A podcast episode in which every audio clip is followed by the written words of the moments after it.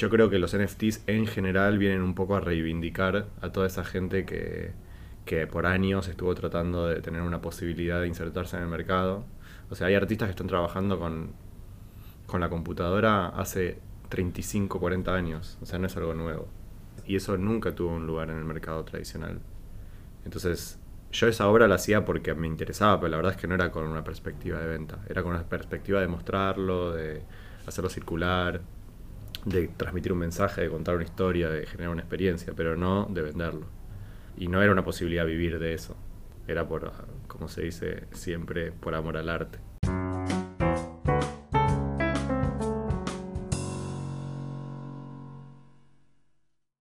Hola, bienvenidos a una nueva edición de Yendo. En el día de hoy estamos acá con el señor Julián Brangold. ¿Cómo anda, Juli? Muy bien, todo bien, gracias por invitarme. No, gracias a vos por, por venir. Antes que nada te voy a presentar, si me permitís. Julián estudió cine, es artista y hoy vamos junto con él a transitar el camino que hizo de comercializar arte tradicional a insertarse en el mundo de los NFTs. ¿Así es? Así es.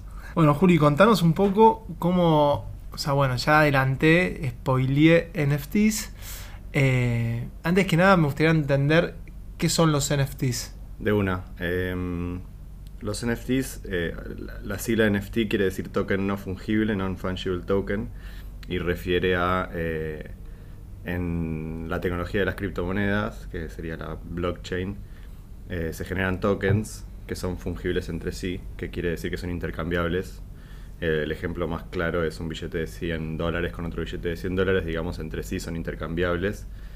No importa cuál de los dos tenés, los dos valen lo mismo. Eso quiere decir que su valor es fungible, o sea, que, que tienen fungibilidad. Un token no fungible es un token que tiene un valor intrínseco em, que no es comparable con otro, o sea, que tiene un valor intrínseco único. Por eso no es fungible con otro de manera igual y por eso se llama token no fungible.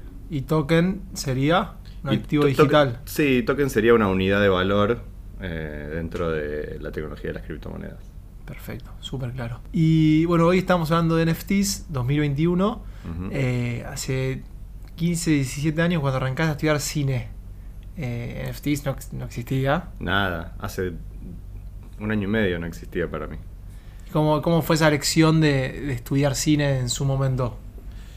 Siempre tuve mucha afinidad con las películas, era así como cinéfilo fuerte de chico, me iba al videoclub solo a alquilar películas cuando tenía, no sé, 10 años. 11 Blockbuster. años. Sí, sí. Eh, primero el, el- primero el, el videoclub local y después Blockbuster.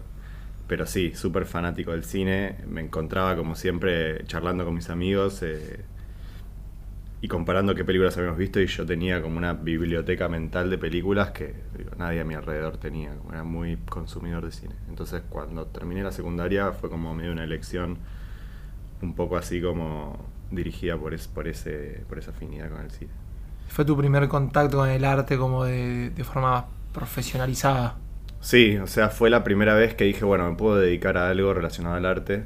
En ese momento yo quería ser director de cine, este, pero mi afinidad con el arte es como de muy chiquito. Yo ah, de, de muy muy pibe también armaba este, maquetas con papel y hacía collage y dibujaba y pintaba, como que siempre tuve contacto con así tipo la expresión en materiales. Eh, pero el cine fue como un, un espacio donde dije, bueno, quizás puedo hacer esto como carrera. Me encantaba encima, así que... Y bueno, nada, entré a estudiar cine y al principio súper fascinado y, un poco aprendí, digamos, lo que es el arte profesional, lo que, lo que, lo que significa dedicarse a, una carrera relacionada con la expresión artística. Pero en, el cine me pasó que la, materia que más me gustaba era una materia que se llamaba técnicas audiovisuales, que era eh, todo lo experimental del cine. O sea, todo lo sacado de la estructura tradicional de cine, de guion, de principio, medio, final. O sea, me interesaba todo lo, salido de la estructura. Entonces me empezó a pasar que el cine así estructurado me, me aburría. Me parecía como un medio muy, eh, muy estandarizado. Necesitaba como... Y aparte me pasaba que eh, las películas eran muy grandes como proyecto, mucha gente involucrada, mucho tiempo. Y a mí me gustaba como la producción más íntima, estar yo solo haciendo algo. Entonces ahí se fue formando un poco que, que mi afición iba más por el lado de el arte el arte plástico, el arte visual. ¿Y ahí empezaste a pintar primero por tu cuenta? ¿Cómo, cómo fue el camino? Eh, ya estaba pintando durante la carrera, eh, pintaba y después cuando, cuando, terminé la carrera de cine eh, empecé a laburar en algo que no tenía nada que ver, como medio para, para ver qué onda. Mi idea en un momento así como medio delirante fue laburar un trabajo full time y después cuando terminaba mi, mi laburo a las 6 de la tarde me ponía a hacer mi, mi obra, me ponía a pintar. Pero la verdad es que llegaba destruido, ¿viste? no me daba la energía mental ni, Así que empecé, trabajé dos años, así de, algo que nada que ver, y después empecé a buscar laburo relacionado con el arte, como que dije, bueno, si, si quiero hacer algo profesional con esto, tengo que trabajar de algo relacionado a esto, si no me drena demasiado la energía. Y empecé a trabajar de asistente de un artista, y ahí fue como que, ok, entendí, digamos, qué hace un pintor para vivir de la pintura, cómo se trabaja con una galería, cómo se arma una muestra, como empecé a aprender esas cosas. Y... ¿Era como te lo imaginabas? Sí, bastante como me lo imaginaba. Algunas cosas era bastante ingenuo y pensaba que eran de una manera y de repente nada que ver. Eh, pero en general sí, sí. Ya tenía como un panorama más o menos hecho de, cómo era, pero me ayudó este, esta experiencia como a, a confirmar algunas eh, creencias que tenía.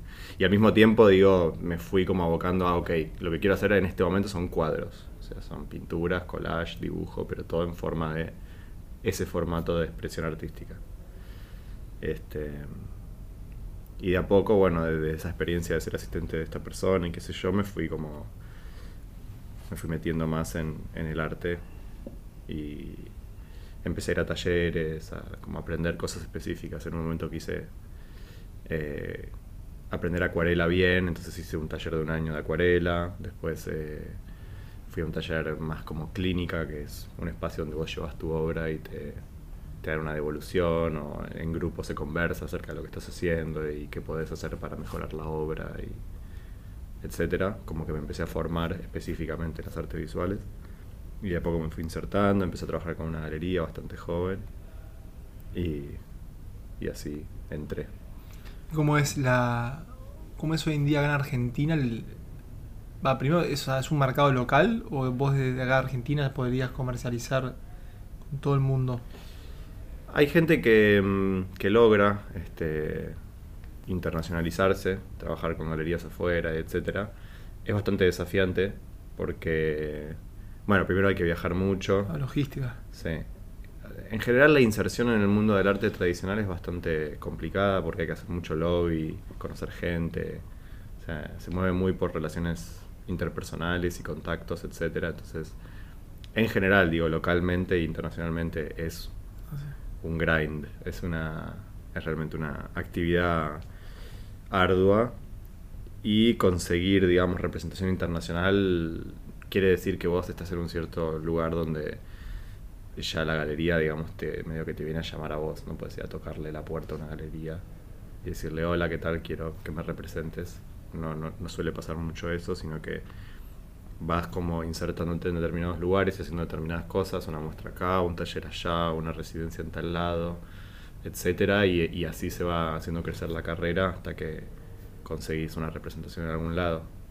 De todos modos, digo, también la, comercialización en el arte es como una partecita de la práctica. Después hay un montón de cosas que son mucho más relevantes, eh, como mostrar la obra y, no sé, tener tiempo para producirla y poder hacer proyectos más grandes, etc.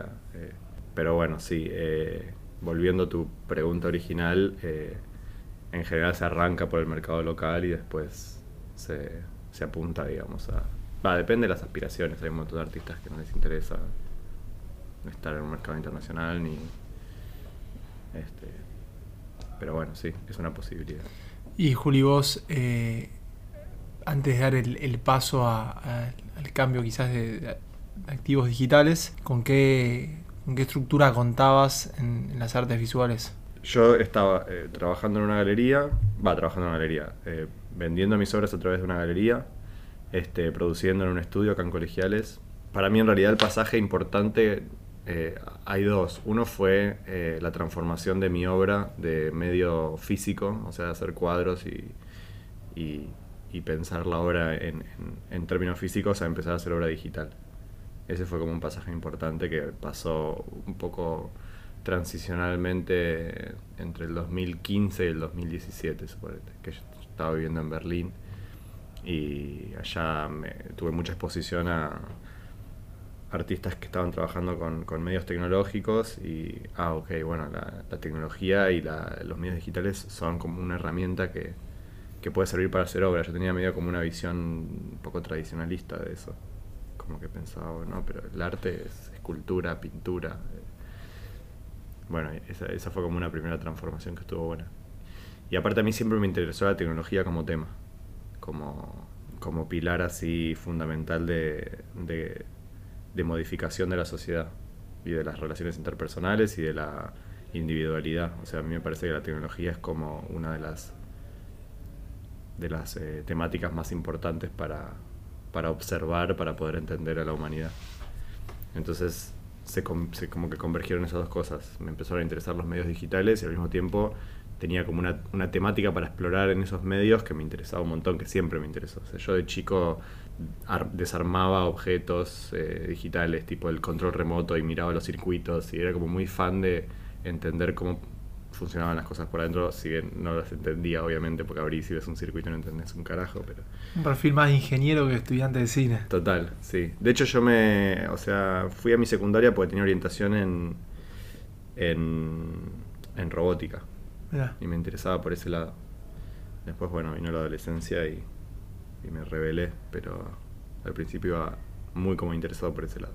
¿Y cómo se, cómo se condice esos, esos, ese interés en artes digitales en 2015-2017 con el, comienzo de, NFTs que fue hace un año, año y medio? Sí, bueno, yo eh, venía trabajando con, con, obra digital, ya, eh, ya tenía como un, un background así de, mucha obra digital producida, de obra en 3D, con captura de movimiento, con simulación en tiempo real, como cosas así.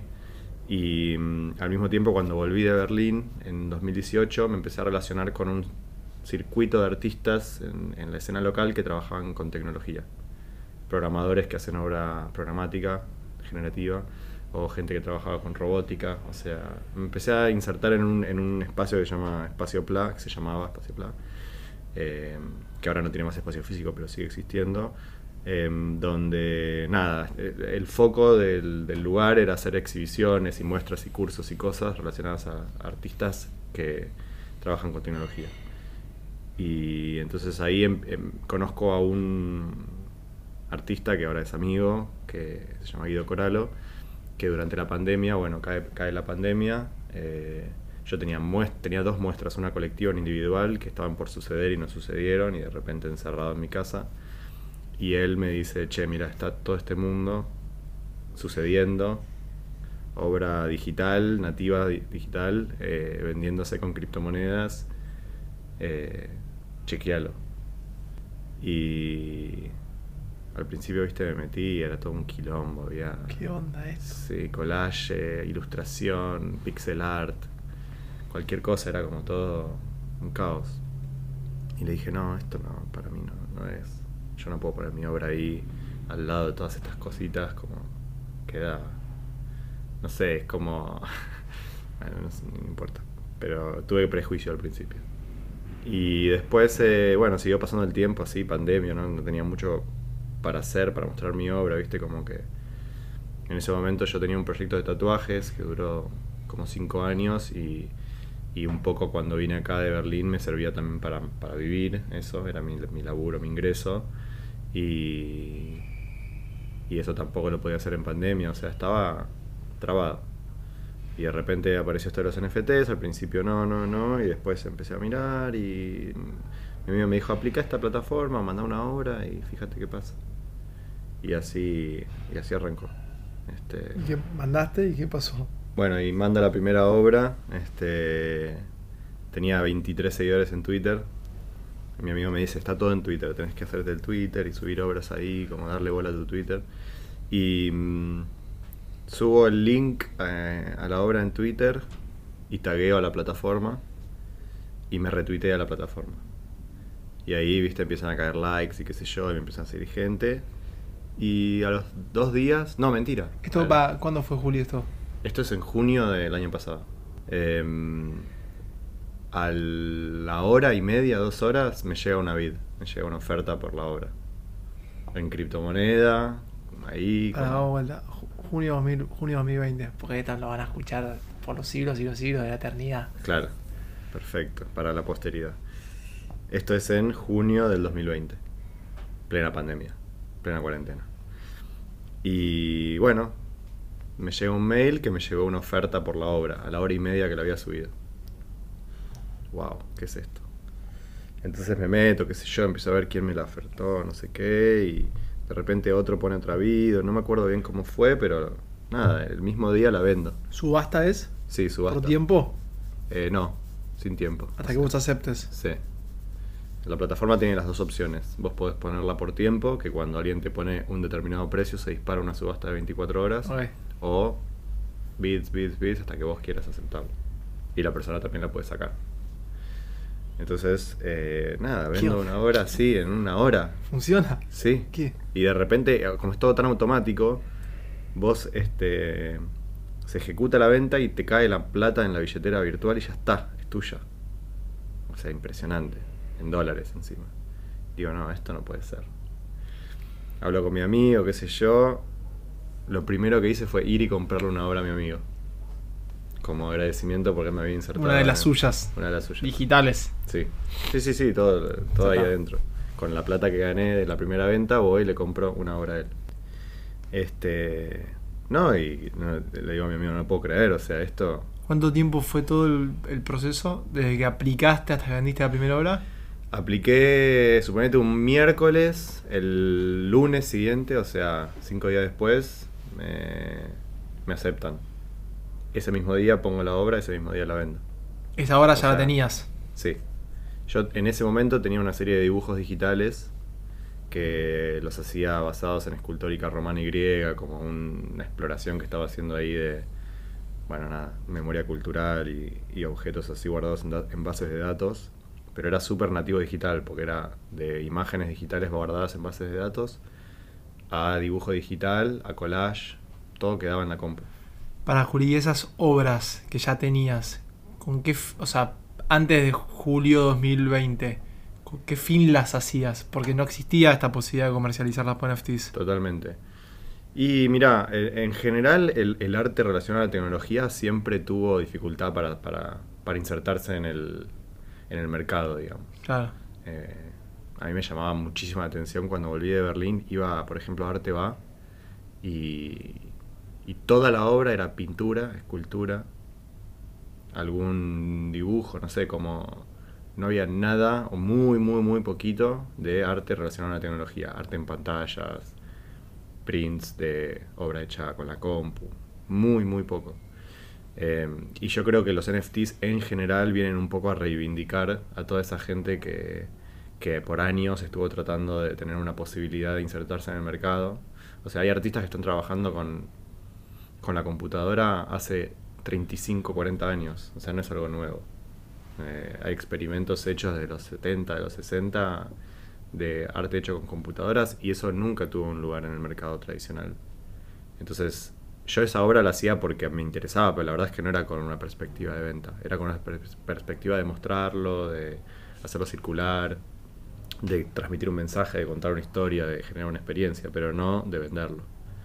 Eh, y no era una posibilidad vivir de eso. Este, era por, como se dice siempre, por amor al arte. Este, así que nada, cuando apareció eso, vendo esa primera obra, digo, no, no lo puedo creer. Y mm, subo otra, también, viste, las, a los dos días se vende. Eh, me escribe un coleccionista, me dice, che, me encanta tu obra, te quiero apoyar, avísame cuando estés por largar otra, viste, como todo muy instantáneo, muy rápido. De todos modos, digo, cuento esto y suena como, ah, bueno, te metes y te salvás. Junio del año pasado, junio de 2020, todavía no había explotado esto, era como muy de nicho. Entonces, era más fácil entrar y destacarse de repente, tenías la suerte que te veía alguien y Eh, ahora que está súper inundado el mercado es como otro panorama. Parece que pasó poco tiempo, pero la verdad es que cambió un montón. De hecho, entrar a la plataforma a la que yo entré, que entré en cinco días, ahora es un mes o más, tiene lista de espera, viste cómo está todo muy explotado. Pero en ese momento yo lo agarré justo antes de la explosión. Eh, no, y, bueno, me empecé a insertar ahí, empecé a conocer a otros artistas argentinos que estaban en, en esa. Empecé a descubrir que había toda una comunidad de argentinos ahí, viste, participando de ese, de ese espacio. Y lo empecé a descubrir de a poco, empecé a aprender qué era una criptomoneda, cómo se movía, qué, qué posibilidades tenía de, digo, de usarse como plata. Eh, todo eso lo tuve que aprender así a, a la fuerza. Eh, y me empezó a ir bien, la verdad es que eso, empecé de repente a tener un ingreso que me permitía no estar más preocupado porque no podía tatuar o porque no podía empezar a mantenerme, empezar a pagar las cuentas hasta que se convirtió, viste, en un, en un trabajo full. Una pregunta muy, muy básica, Juli.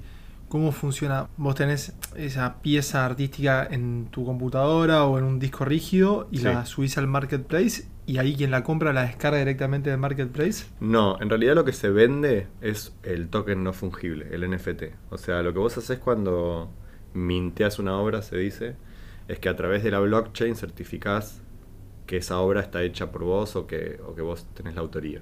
Entonces, desde tu billetera, que es tu billetera de artista, digamos, suena raro, pero es así, eh, vos minteás o tokenizás la obra, lo, cual eh, quiere decir que vos usás la blockchain para certificar que ese archivo digital, que digo es replicable, cualquiera se lo puede bajar, cualquiera lo puede mandar, ponérselo de fondo de pantalla del celular, eh, tiene una unicidad, o sea, tiene un certificado de autenticidad emitido por la persona que lo creó. Entonces lo que generás es un token en la blockchain. La persona cuando compra, ese en realidad no compra el archivo digital, compra ese token Ok. que se transfiere de tu billetera a la billetera de la persona. Entonces esa persona tiene el certificado de que vos, como artista, creaste esa, esa pieza digital y, y le transferís, digamos, la propiedad a la persona.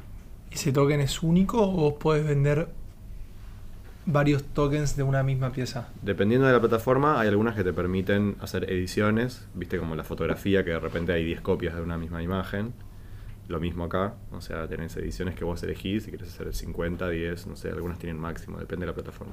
Y hay otras que solo te permiten lo que se llama uno de uno, que es pieza única, digamos.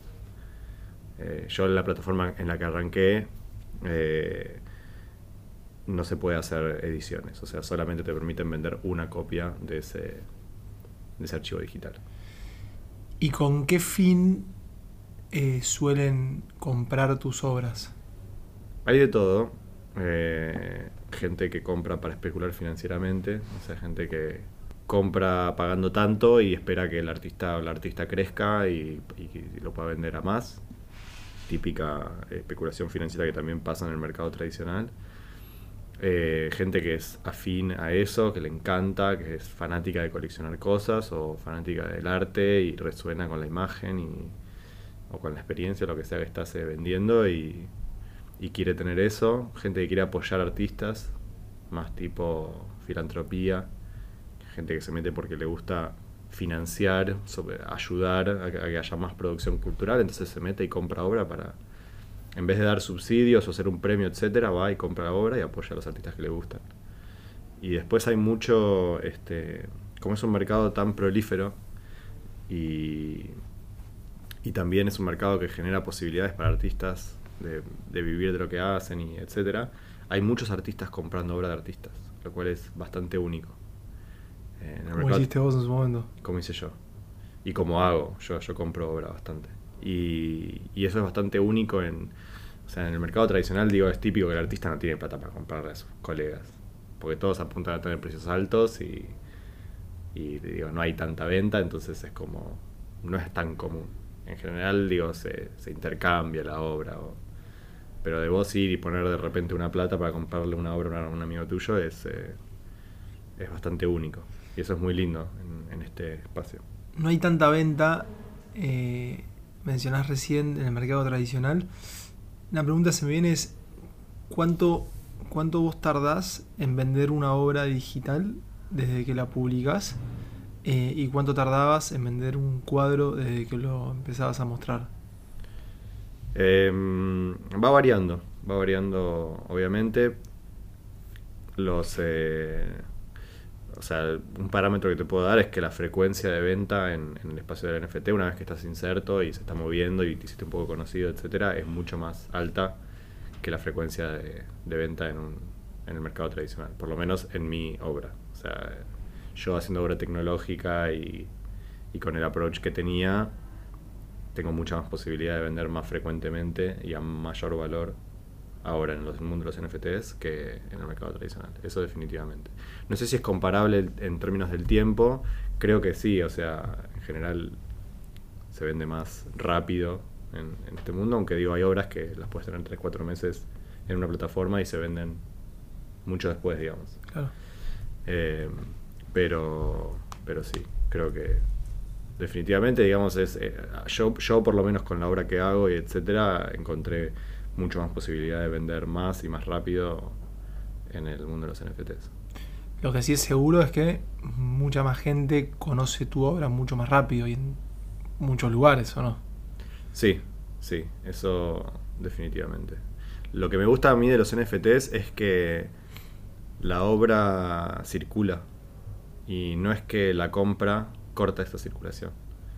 O sea, en el mundo del arte tradicional vos haces una muestra en una galería, eh, lo ve la gente que va y lo, y lo, ve el día de la inauguración o, o, que va a ver la muestra, pero cuando un coleccionista compra una de esas obras se la lleva a su casa y se corta esa circulación cultural. De hecho, hay eh, coleccionistas que compran obras clásicas y las mandan a depósitos refrigerados en paraísos fiscales. Esa obra no se ve nunca más. Acá la obra está en circulación constante. Está, no la ven ni ellos. No la ven ni ellos. No la tienen ni en la casa. Eh, acá la obra está para que todos la vean, la disfruten, la bajen, lo que, lo que sea. Y aparte, tenés la posibilidad de venderla, darle a alguien algo que es un poco más especial, entre comillas, que es esa como ese certificado de autoría y encima podés vivir de eso, digamos. Es como. es un combo bastante interesante. Y Juli, si alguien quiere eh, comprar un NFTs, ¿qué tiene que tener? Necesitas una billetera de la blockchain en la que quieras comprar el NFT. Ahora hay un montón. Cuando yo me metí era Ethereum solamente. Ahora, no sé, Binance tiene su propia blockchain con, eh, con la posibilidad de comprar NFTs. Eh, existe Tesos con una plataforma que se llama Iketnunk, que está buenísima. Súper así eh, ecléctica, re interesante la escena que se está formando ahí. y hay un montón más. Polygon tiene su, bueno, nada, un montón de blockchain. Pero tenés que tener una billetera para la, la, blockchain esa, criptomonedas en esa billetera y después nada más. Entras una al cuenta en el marketplace. Sí, sí que es un toque, porque tocas un botón, te sincroniza con la billetera y ya está, se te hace el perfil automáticamente. Y después meterte ahí y comprar. Piola. Sí, bueno, es vamos, muy simple. Vamos a compartir eh, después dónde están tus obras. De una. Recién mencionabas que hay un intercambio cultural muy piola y que se va, que se va pasando quizás de un comprador a otro. ¿Vos seguís siendo parte de esas transacciones? Eh, sí, depende de la plataforma y del contrato como está escrito, pero en general el estándar es que si vos le vendes una obra a un coleccionista y ese coleccionista la vende en el mercado secundario el día de mañana, todas esas ventas secundarias que suceden, una parte, eh, un porcentaje va al artista original. O sea, hay una trazabilidad que vos, vos te enterás cada... Sí, la gracia de la blockchain justamente, de usar esta tecnología, es que está todo transparente ahí para que todo el mundo vea todos los movimientos y toda la trazabilidad está disponible. Entonces, es automático. Vos ves, digamos, entras a una página donde podés ver, vos pones una billetera y ves todos los movimientos que tiene esa billetera. Cuánta plata tiene, qué compró, dónde. O sea, es súper transparente todo. Otra cosa que está bastante buena en, en diferencia del mercado tradicional del arte que no, está, no suele ser tan transparente. Te escucho hablar de hoy, hoy ahora de, de, NFTs y la realidad que obviamente encontramos un montón de diferencias con el mercado tradicional, muchas de ellas son, son muy buenas para, para el artista, uh -huh. eh, pero seguramente fue un cambio muy, muy grande. ¿Cómo fue en, en ese junio 2020 o quizás unos meses después cuando decidiste como pisar el acelerador, eh, realmente convencerte de que, ibas a hacer este cambio en, tu carrera?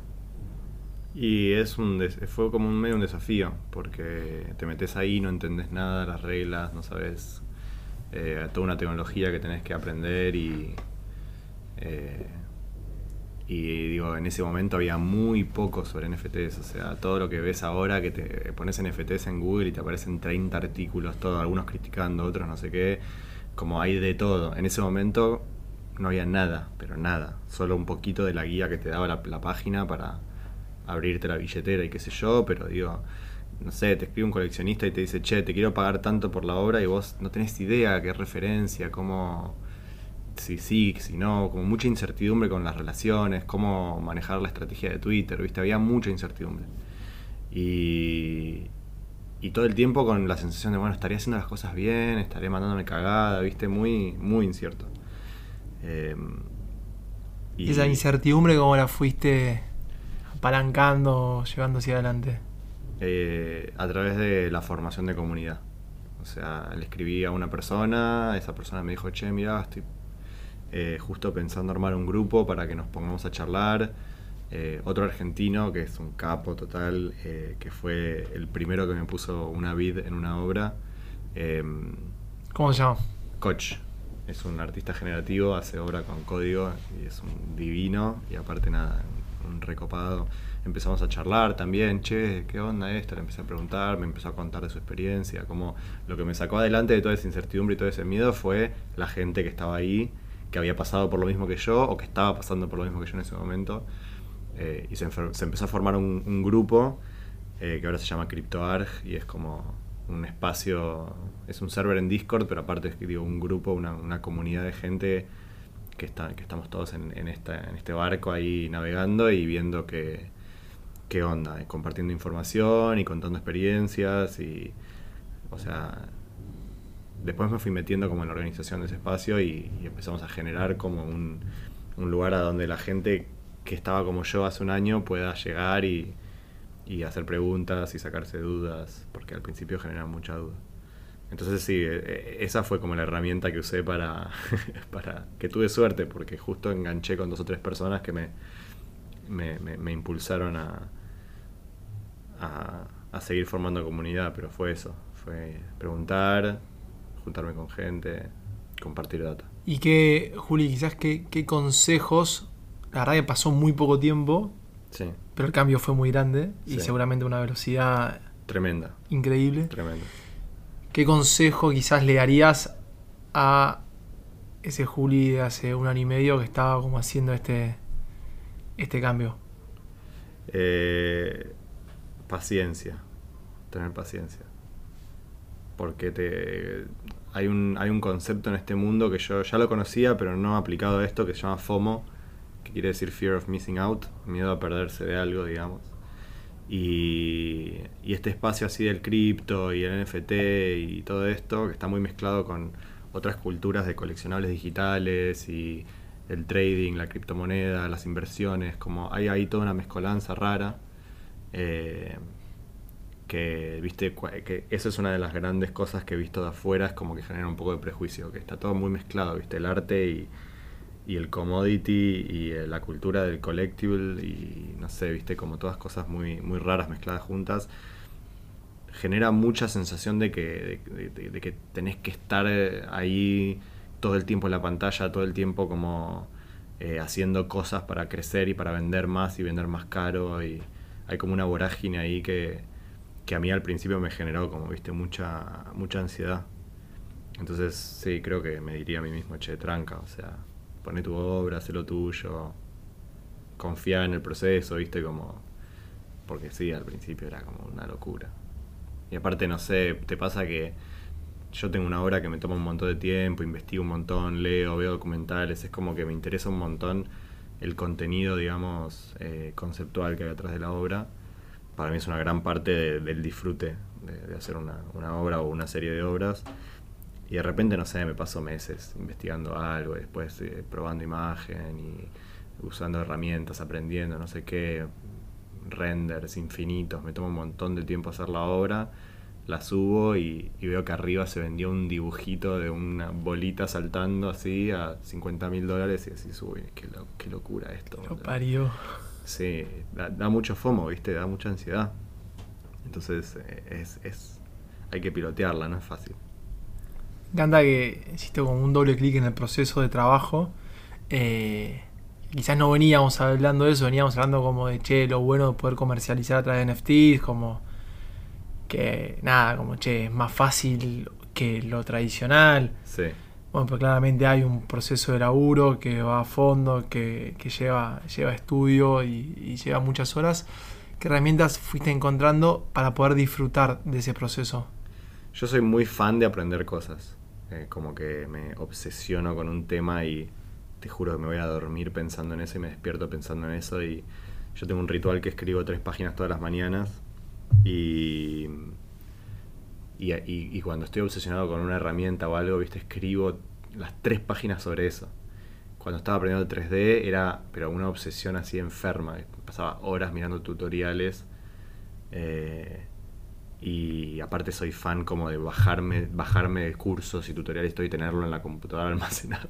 Es como una cosa medio obsesiva. Entonces, eh, nada, es, es mucho online, mucho buscar cursos, eh, mucho hacer preguntas en este como suerte de foro, espacio que, que generamos. Eh, que por ejemplo yo ahora estoy muy, muy metido en trabajar con herramientas de 3D y en CryptoArg, en, este, en esta comunidad, hay unos 3Distas zarpados, así como muy profesionales, que la rompen. Entonces, mucho de preguntar, de, aceptar el lugar de, de principiante y con humildad, ¿viste? Que, te- me, que me enseñen. Eh, pero sí, mucho eso. eh, tutoriales y investigar y pasar muchas horas.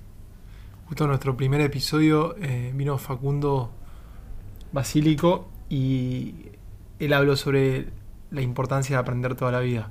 Mm. Eh, y sí, yo creo que Sí, para mí es. eh, no, no podría no aprender. Es como que soy medio adicto a engancharme con algo y, y estudiarlo a fondo. Eh, yo empecé haciendo obra digital con Unreal Engine, que es el, el motor ese de videojuegos. Y después me pasé a Blender y ahí, nada, hubo una curva de aprendizaje re. Re. como. em, difícil. Y, y tuve que poner todos los cañones ahí a, aprender eso. Juli, hablando de, de aprender, de capacitarse, de innovar, que es cambiar, hacer algo distinto, ¿qué te imaginás ahora futuro en el corto plazo? ¿O, o cuál es ahí tu, tu obsesión actual en la que estás, la que estás laburando, aprendiendo, probando? Mira, después de estar tanto tiempo en el mundo virtual y hacer muestras en metaversos y vender obra digital y todo, me dieron ganas de... ¿Metaversos qué es? Metaverso es eh, un universo virtual, básicamente, un espacio. Hay varios eh, populares en el mundo de cripto, uno que se llama Decentraland, por ejemplo, otro que se llama CryptoVoxels. Son espacios donde vos desde el browser podés entrar con tu billetera, hacerte un usuario y entrar a lugares virtuales, donde se hacen muestras, se venden cosas, se vende ropa de ese mundo virtual, puedes tuñar el personaje, todo con NFTs. Buenísimo. Sí, está bárbaro. Mundo desconocido. Sí, sí, de hecho con CryptoArg hicimos, eh, hicimos muestras, tenemos nuestro propio museo y hacemos muestras y nos juntamos ahí, hacemos la inauguración con un tour, está buenísimo. Me encanta, perdón que te interrumpí. No, no, tranqui. Pero bueno, después de, de mucho de eso, eh, me dieron ganas de hacer una muestra física en un espacio real. Va, en un espacio físico, no real, porque lo virtual también es real, obviamente.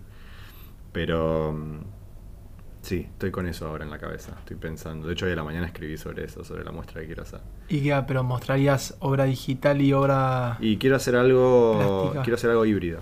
O sea, quiero como mostrar esa posibilidad de mezcla de el objeto relacionado también a- al, al token eh, digital.